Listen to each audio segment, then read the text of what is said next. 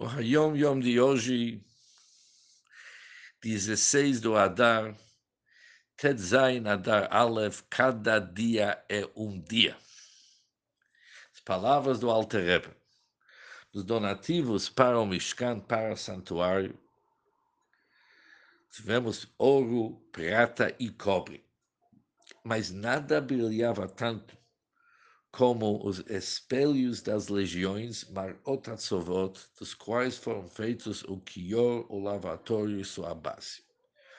O lavatório e sua base, eles são descritos nos últimos de todos os componentes do Mishkan.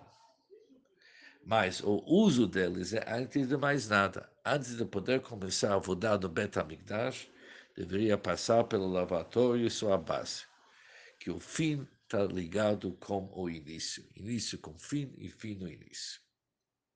Esse pidgam do Alter Rebbe destaca a grandeza do quior do lavatório, sua base, que eram produzidos, eram fabricados do Marot Atzovot, dos espelhos das legiões.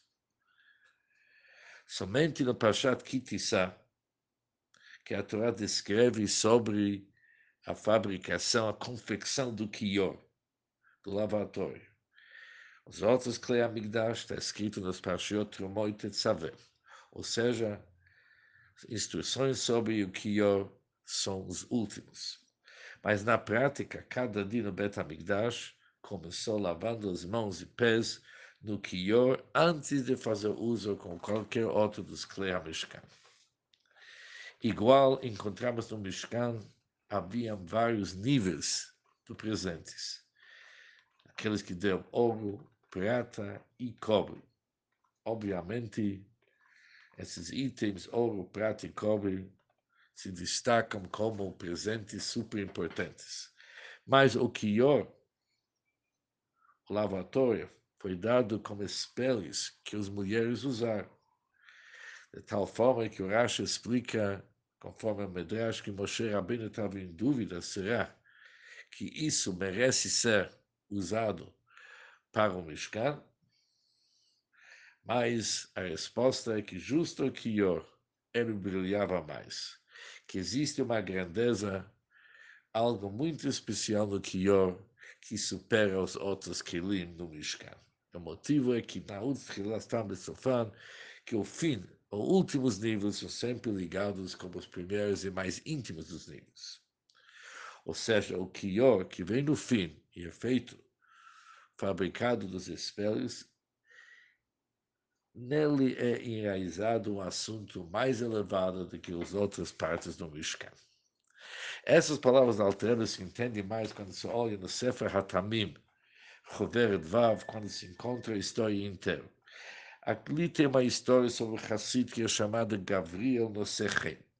Gavriel Nosechen era um dos alunos da Alter Rebbe no Telefilis. Além disso, já que ele sofreu tanto dos Misnagdim naquele tempo, ele perdeu muito da sua fortuna, ele se tornou pobre. Mas ele sabia bem os caminhos do Hassidim, Hassidim e ele se cuidou para seguir as orientações do Alter Rebbe, a isca, como se diz. E ele não quis reclamar para o Alter Rebbe sobre sua, sua situação financeira e mesmo sobre o assunto que ele era sem filhos. Mas aconteceu que o Alterebe mandou para ele alguém para pedir para tzedakah. Reb Gabriel sabia que ele não tem naquela quantia. Mas a sua esposa, Hannah Rivka, isso é o nome dela, esposa de Gabriel, foi e vendeu as pérolas dela e mais algumas joias dela e trouxe o dinheiro para o marido de Reb Gabriel. Ele falou, agora você tem a quantia que o Alterebe te pediu. E ela juntou todo o dinheiro num pacote e falou, aqui tem todo o valor, viaja para Alterebe e entrega para ele essa quantia. Quando Reb Gabriel, Reb Gabriel, Reb Gabriel, Reb Gabriel entregou quantia de dinheiro para Alterebe, o Alterebe pediu para ele abrir o pacote e contar o dinheiro. Mas quando abriu o pacote, ele viu que aquelas moedas estavam brilhando como que eles foram agora fabricados. Reb Gabriel não entendeu porquê, até que o Alterebe falou o Ayomion de hoje. E o Altrebe lhe falou, da onde que você tem esse dinheiro? Ele contou tudo o que aconteceu com sua vida e como sua esposa Hannah Rivke Basbeila vendeu joias dela, as pérolas, sem perguntar para ele, isso é o dinheiro que está aqui.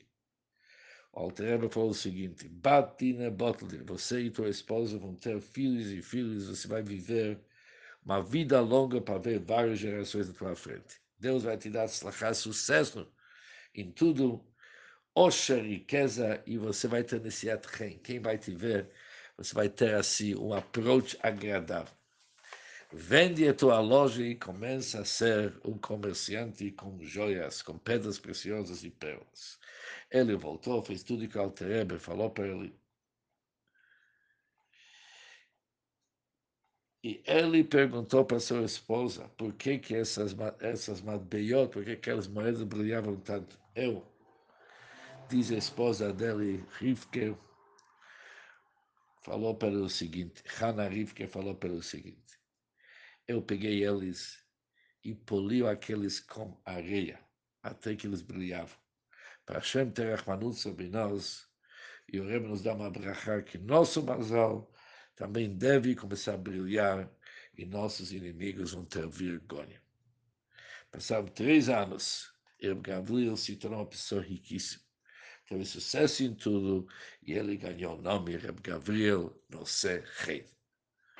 Bom dia para todos e muito sucesso. A Yom Yom de hoje 16 da Adar B do segundo andar, Tetzain Adar Sheni, cada dia é um dia. Meavodad Bal Esek, o que, que é o trabalho de uma pessoa que está se dedicando para seus negócios? Existem pessoas chamadas Yoshvei Oil, pessoas que estudam Torá, existem pessoas Balei Esek, pessoas que são do comércio. Eles precisam despertar em si fé e confiança total naquele Hashem, que ele sustenta e dá parnassá para todos. Ele tem que ter confiança em Hashem, fé em Hashem, que Deus vai lhe dar a sua parnassá em amplitude, seu sustento em amplitude. Ele tem que ser alegre, Betov Levav, com coração completo, um bom coração, como o seu parnassá já está resolvido, como já recebeu o seu parnassá, e está tudo resolvido mesmo antes que ele recebeu, ele já tem ficar, que ficar. Isso vem de uma carta comprida do Friedrich Rebbe, e ali ele escreve o seguinte, que eu encontrei, diz o Friedrich Rebbe, escrita pelo Rebbe Marash, que ele escreveu o seguinte, isso que você está preocupado com tua parnassá e você escreve, me ezri, da onde que vem minha ajuda? Olha o que está escrito logo depois. Ezri Meim Hashem. Meu ajuda, meu apoio vem de Deus, que criou Shamayim Vares, que criou céus e a terra. Aquele que sustenta Tzva Shamayim, todos os seres celestiais e tudo que se encontra na terra, com certeza vai te fornecer também aquilo que você precisa na hora certa. E é importante para cada pessoa que embalece, que se dedica, ao comércio, se dedica ao seu comércio, para se acostumar com esse tipo de pensamento. Pensar que já a sua panassá está resolvido. E se por algum motivo atrasa algum tempo, o Deus vai lhe pagar depois todo esse atraso e ele tem que ficar cima. Ficando cima, você tem que se dedicar para ter horas designadas para estudo diariamente tanto no estudo da parte revelada da Torá, no estudo do Hassidut.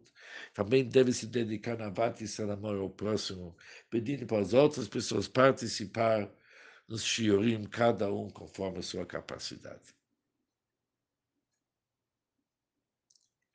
E quando se trabalha com uma outra pessoa, quando se fala nos assuntos do nosso mundo, em assuntos de comércio, tem que virar a conversa de tal forma que se conta uma boa história e através disso aqui encontrar um motivo para despertar a pessoa, a outra para também estudar e participar no fabrinho dos Hassidim. E quando se fala com amor uma vez e mais, palavras entram no coração daqueles que escutam e trazem bons resultados. Um bom dia para todos e muito simcha.